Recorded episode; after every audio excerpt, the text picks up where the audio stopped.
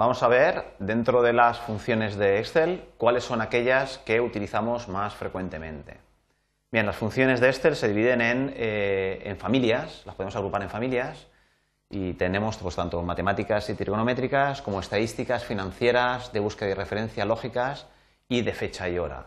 Bien, vemos que son, una, son muchas, muchas familias de, de, funciones y, eh, y vamos a, eh, ver algunas mm, que nos ejemplifican cómo trabajaríamos con cada una de estas. Bueno, nos vamos a Excel y eh, tenemos que hemos introducido aquí, por ejemplo, la función suma, la función producto. La función suma producto eh, son eh, funciones de tipo eh, matemático y tenemos, claro, lógicamente Excel es una hoja de cálculo, nació pues para realizar cálculos, entonces las funciones primeras que se, establecieron, pues lógicamente fueron las, funciones de tipo matemático. Bien, funciones de tipo matemático o trigonométrico tenemos, tenemos muchas. Si nos vamos, por ejemplo, a una celda vacía, esta, y llamamos a la asistente para funciones, vemos que hay un cuadro de selección en el cual agrupa las funciones eh, por, familias, por estas familias que hemos comentado. ¿Por qué? Porque Excel en realidad tiene, si seleccionamos todas, si queremos ver todas las funciones de Excel, Excel tiene muchas, muchas, muchas, muchas funciones. Aquí están todas seleccionadas, eh, ordenadas por orden, por orden de lista, por orden de nombre, y vemos que efectivamente pues hay muchas, muchas. Claro, lógicamente, si nosotros queremos buscar una función para, realizar determinado cálculo y no sabemos exactamente eh, cuál es su nombre, pues nos va a resultar difícil eh, encontrarla o recordar cuál era su nombre si no, lo, si no lo recordamos exactamente. Lógicamente podemos buscarlo a través de la ventana de búsqueda. Pero bueno, siempre eh, sí que sabremos clasificarla. Por ejemplo, vamos a ver eh, lo que yo quiero, yo estoy realizando cálculos. Bueno, pues yo estoy utilizando las funciones matemáticas y trigonométricas. En este caso ya se me selecciona directamente solamente aquellas que son de este perfil, matemáticas y trigonométricas. Aquí, lógicamente, está la función suma que conocemos o la función producto que, eh, también conocemos. Producto pues multiplica todos los números eh, que, queden especificados como argumentos.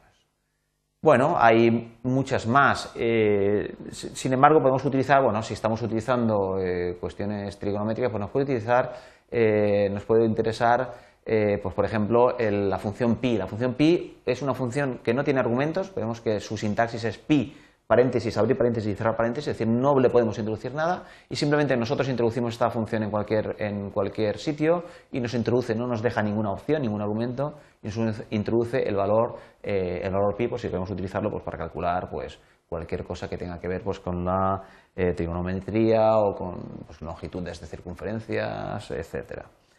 Bien, Funciones eh, matemáticas y trigonométricas, pues tenemos lógicamente todas las trigonométricas, seno, coseno, tangente, eh, hiperbólicas, etcétera. Bien, no son valores, no son funciones que en nuestro campo de utilización, digamos, básico, pues eh, a lo mejor utilicemos con, frecuencia.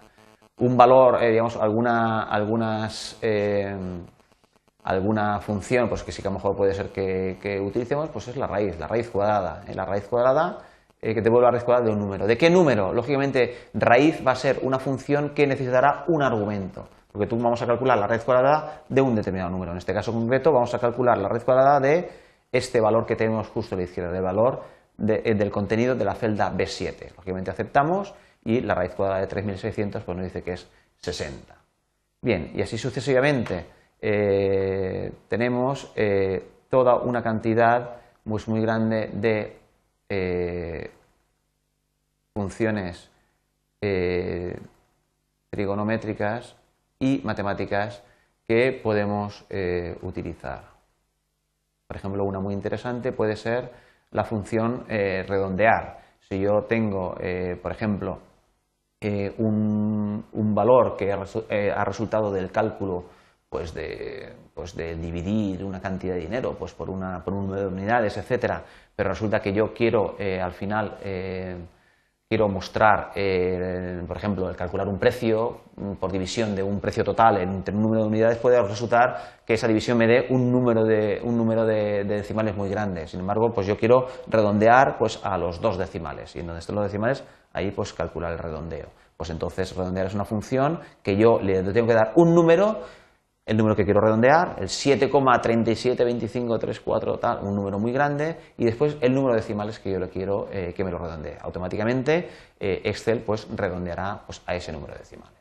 Bien, y así tenemos pues muchas, muchas eh, funciones matemáticas y trigonométricas que podríamos utilizar. Bien, otro tipo eh, frecuente de, eh, funciones pues son las funciones estadísticas. Las funciones estadísticas se dan cuando nosotros tenemos una, una, colección de valores. En, general, Excel es un programa de cálculo, yo tengo valores que, voy calculando, pero mm, digamos, eh, también las utilidades de Excel se utilizan para coleccionar datos, eh, para hacer pues, eh, colecciones de datos, de valores que yo he obtenido de unos experimentos, etcétera. Bien, puede resultar muy interesante yo calcular, pues, por ejemplo, si he obtenido datos de un, muestreo de, pues, de unas medidas determinadas, pues puede resultar, yo tengo unos valores determinados, pues quiero calcular pues, la media de ese de, ese valor. Pues entonces tenemos aquí, yo busco dentro de las estadísticas, pues dentro de las estadísticas pues tengo eh, la función, por ejemplo, la función promedio. La función promedio devuelve el promedio, o sea, la media aritmética de los argumentos, los cuales pueden ser números, nombres, etcétera, etcétera. Es decir, que si yo aquí introduzco la función promedio del rango de todos estos valores, de la A1 al 6 vamos a ver cuál es la media de todos esos valores. Es decir, si estas son las notas, por ejemplo, que yo he sacado en diferentes trabajos y el profesor me quiere asignar la nota media, pues lógicamente pues utilizará la función promedio. Aceptamos y vemos que la nota media es 4,1666666. ¿vale? ¿De acuerdo? Bien, nosotros este número podremos mostrarlo con menor número de decimales, pero recordad que eh, el número de decimales que va a trabajar Excel va a ser con todos ellos. Si yo utilizo este valor, va a seguir trabajando, que yo no los vea aquí, este es el valor mostrado, el valor calculado es el valor con todos esos decimales. Si yo quisiera truncar y quisiera dejar solamente los decimales y trabajar solamente con los decimales, tendría que aplicarle ahora a este resultado una eh, una función como la que acabamos de ver, la función de redondear a dos posiciones decimales, por ejemplo.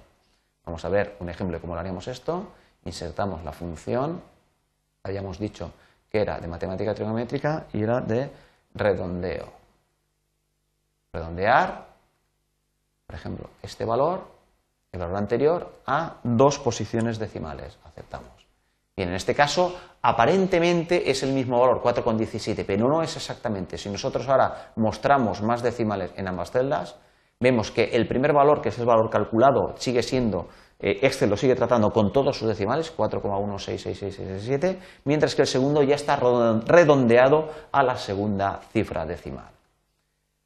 Bien, eh, funciones interesantes que tenemos dentro de las funciones estadísticas, hay varias, por ejemplo, eh, cuando tenemos una población de datos, pues nos puede interesar calcular eh, pues el promedio, como hemos visto, pero a lo mejor pues también nos puede interesar calcular el número máximo, es decir, cuál es el valor máximo de todos los que yo tengo una colección, por ejemplo, de 200, de 200 valores, pues decir, ¿quién es la, ¿cuál es la nota máxima de, esta, pues de este de, esta, de este examen que yo he hecho pues, a todos los alumnos de, de, lo que sea. Pues entonces automáticamente me buscará cuál es el valor máximo, cuál es el valor mínimo, sería la función min.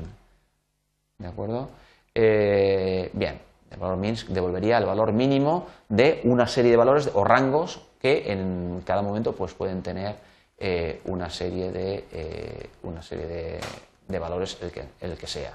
Podría tener la desviación, la varianza o la desviación estándar. Bueno, toda una serie de funciones orientadas al análisis estadístico de poblaciones de datos que yo podría tener en el Excel. Lógicamente, esto es un trabajo especializado de los estadísticos, que tiene todas estas herramientas habilitadas dentro del Excel. No hay que programarlas eh, una a una todas ellas.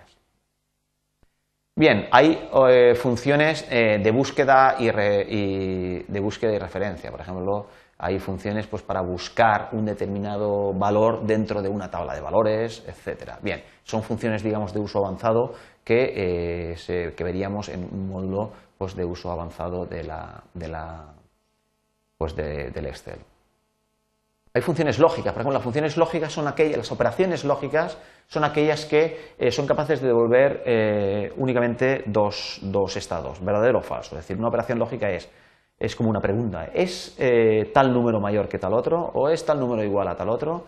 Eh, bien, estas funciones nos sirven pues para, eh, para ser capaces de, tomar, de, de tomar decisiones y, eh, digamos, programar, programar pues, determinados efectos. Por ejemplo, eh, si nosotros nos vamos a, esta, a este, imaginemos que estas, estos numeritos son, son notas, entonces nosotros podríamos decir que a partir de 5 es aprobado y, antes de 5 o menos de 5 pues eso es un suspenso. Pues lógicamente aquí yo quiero calificar, esto es una nota, quiero añadir una calificación por ejemplo, pues entonces añadiríamos, utilizaríamos una función lógica. La función lógica que podríamos utilizar sería la siguiente, la función sí y que tiene los siguientes argumentos.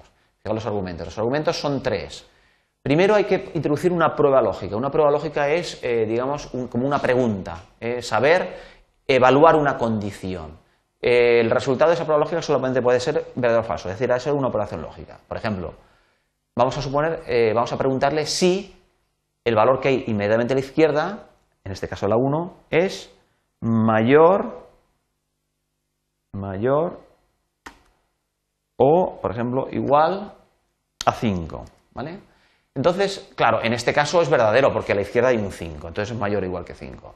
Entonces, aquí en el siguiente argumento, lo que tenemos que decirle es qué va a ocurrir, qué tengo que hacer yo en esta celda en caso de que el valor, la prueba lógica sea verdadera, de que el valor sea mayor o igual que 5. Bueno, pues si es mayor o igual que 5, el sentido lógico de esto, considerado como que yo estoy calificando estas notas, pues que es aprobado. ¿De acuerdo? Simplemente le doy a mostrar el valor aprobado. Aquí podría poner pues, un dato o, bueno, hacer una, lo, que, lo, que, lo que, yo considerara adecuado. Y en caso de que A1 no sea, A1 no sea mayor o igual que 5, bueno, en este caso será pues, suspenso no apto, por ejemplo, no apto, por ejemplo, no apto. No apto. Bien, entonces en este caso, esto es una función que cuando nosotros aceptemos, va a evaluar, ¿eh? en la celda B1, lo vemos aquí, en la barra de fórmulas, hay una expresión que consiste en una función, es una función lógica, la función sí, y tiene los siguientes argumentos. Primero, una prueba lógica.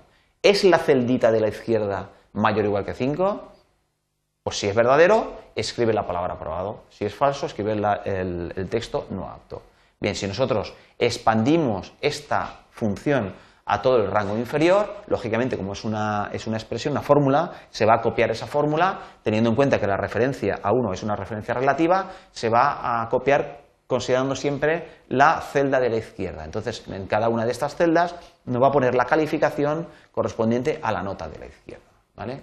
Si resulta que este que es 4 eh, que está no apto eh, viene a protestarme porque yo considera que yo no le he corregido adecuadamente y me doy cuenta de que, ay, me he de corregir una pregunta y la tiene bien y es un 5, entonces yo en un momento modifico el contenido de la celda origen, lógicamente la función se va a volver a evaluar y en el momento yo valide, le doy al intro, pues lógicamente este valor ya pasa eh, a ser un aprobado. Con lo cual, en cada momento que yo tengo las celdas validadas, pues lógicamente eh, la, hoja de cálculo pues tiene, eh, guarda su consistencia. Entonces, para esto me vale la utilización de, eh, pues de, funciones lógicas. ¿Qué más funciones podemos tener? funciones, podemos tener funciones lógicas, funciones, por ejemplo, funciones financieras. Las funciones financieras pueden ser interesantes pues, para comprobar eh, cálculos, por ejemplo, mm, que son cálculos que son muy complejos de realizar, pero que a lo mejor en la vida cotidiana pues, nos resultan de mucho interés. Por ejemplo, la función pago es una función que calcula, que calcula a partir de una tasa de interés eh, y a partir del número de pagos que yo voy a hacer eh, a cambio de un préstamo que van a conceder de un valor, el valor actual de un préstamo que a mí me realizan, pues me voy a calcular cuáles son los pagos pues, mensuales o por cada periodo que vayamos a hacer. Es decir, yo aquí pongo la tasa de interés del préstamo de hipotecario de casa. Eh, aquí pongo el número de periodos, el número de meses que yo voy a, utilizar, eh, voy a, pactar eh, pagarlo. Aquí pongo el precio que yo voy a, el, o el préstamo, la cantidad de dinero del préstamo. Yo en el momento de aceptar me va a calcular exactamente cuál es el pago que yo tengo que realizar cada mes suponiendo pues, un pago eh, de préstamo basado en pagos de tanto el pago constante como la tasa de interés constante. Es decir, que yo con esta función me es muy fácil comprobar la tabla de amortización de los préstamos, por ejemplo, que prácticamente todos eh, tenemos que en algún momento eh, ir a, negociar o a pedir a, una entidad crediticia. Bien, Bueno, vemos entonces finalmente, vemos en resumen, que eh, tenemos una gran cantidad de funciones en Excel, que las funciones Excel las agrupa en, eh, funciones eh, de, diferentes, de diferentes familias, diferentes, por ejemplo, de, incluso por ejemplo, de fecha y hora. por ejemplo, hay funciones que hay una función, la función ahora, por ejemplo, que me escribiría exactamente cuál es eh, la fecha y la hora actuales con, con formato Excel, en, me lo introduciría en, una celda, o bien eh, dándole cualquier, eh, cualquier, dato de tipo fecha y hora, pues me podría calcular pues, el año a que corresponde, el día que corresponde, el mes, etcétera. O podría transformar números a fechas o fechas a números. Son, son funciones pues, de uso cuando nosotros estamos trabajando con alguna aplicación que, en el cual los instantes temporales de fecha y hora que yo tengo introducidos en el Excel, pues quiero trabajar pues, con algún dato concreto, con el mes concreto, con el año concreto, etcétera. Bien, entonces, eh, resumiendo, Excel tiene eh, muchas funciones, las agrupa en determinadas familias para que a mí me resulte más fácil de, eh, de localizar. En cualquier caso, hay una ventana de búsqueda porque yo poniendo una palabra clave pues me buscará todas aquellas que, en cuya explicación de funcionamiento aparece esa palabra, o en cualquier caso vemos aquí también que eh, tenemos siempre una, ventana, una, ventana en la cual tenemos las últimas eh, las últimas eh, funciones que yo he utilizado, con lo cual, cuando la práctica normal de Excel, que es utilizar una colección relativamente eh, corta de funciones, pues, pues, pues, una utilización intensa de Excel pues puede, puede llevarnos a utilizar pues una decena o una, una quincena de, funciones, pues yo siempre las tendría, las que yo utilizo las tengo aquí, con lo cual cuando vuelvo a, eh, a utilizar, tengo que volver a utilizar una, una función que yo utilicé pues, en algún momento y no recuerdo muy bien cómo es, pues las tengo, siempre la voy a tener en esta ventana de las últimas funciones que he utilizado. Bien, esto es la primera ventana del asistente para funciones que nos llama a lo que es la selección de una determinada función y cuando yo ya tengo seleccionada la función correspondiente, por ejemplo la función ahora, me voy a la, eh, la valido, acepto y me voy a la ventana para seleccionar los argumentos que eh, los argumentos que, tengo que darle, porque sobre los que se tienen que, eh, sobre los datos sobre los que tiene que aplicar esa, eh, esa función. Bueno, hay casos de funciones con muchos argumentos, la función suma o producto puede aplicarse hasta 30 argumentos, hay funciones como pi o ahora que no tienen, no aceptar argumentos porque se ejecutan directamente y nos da, pues, lógicamente, el dato de la fecha y hora actuales.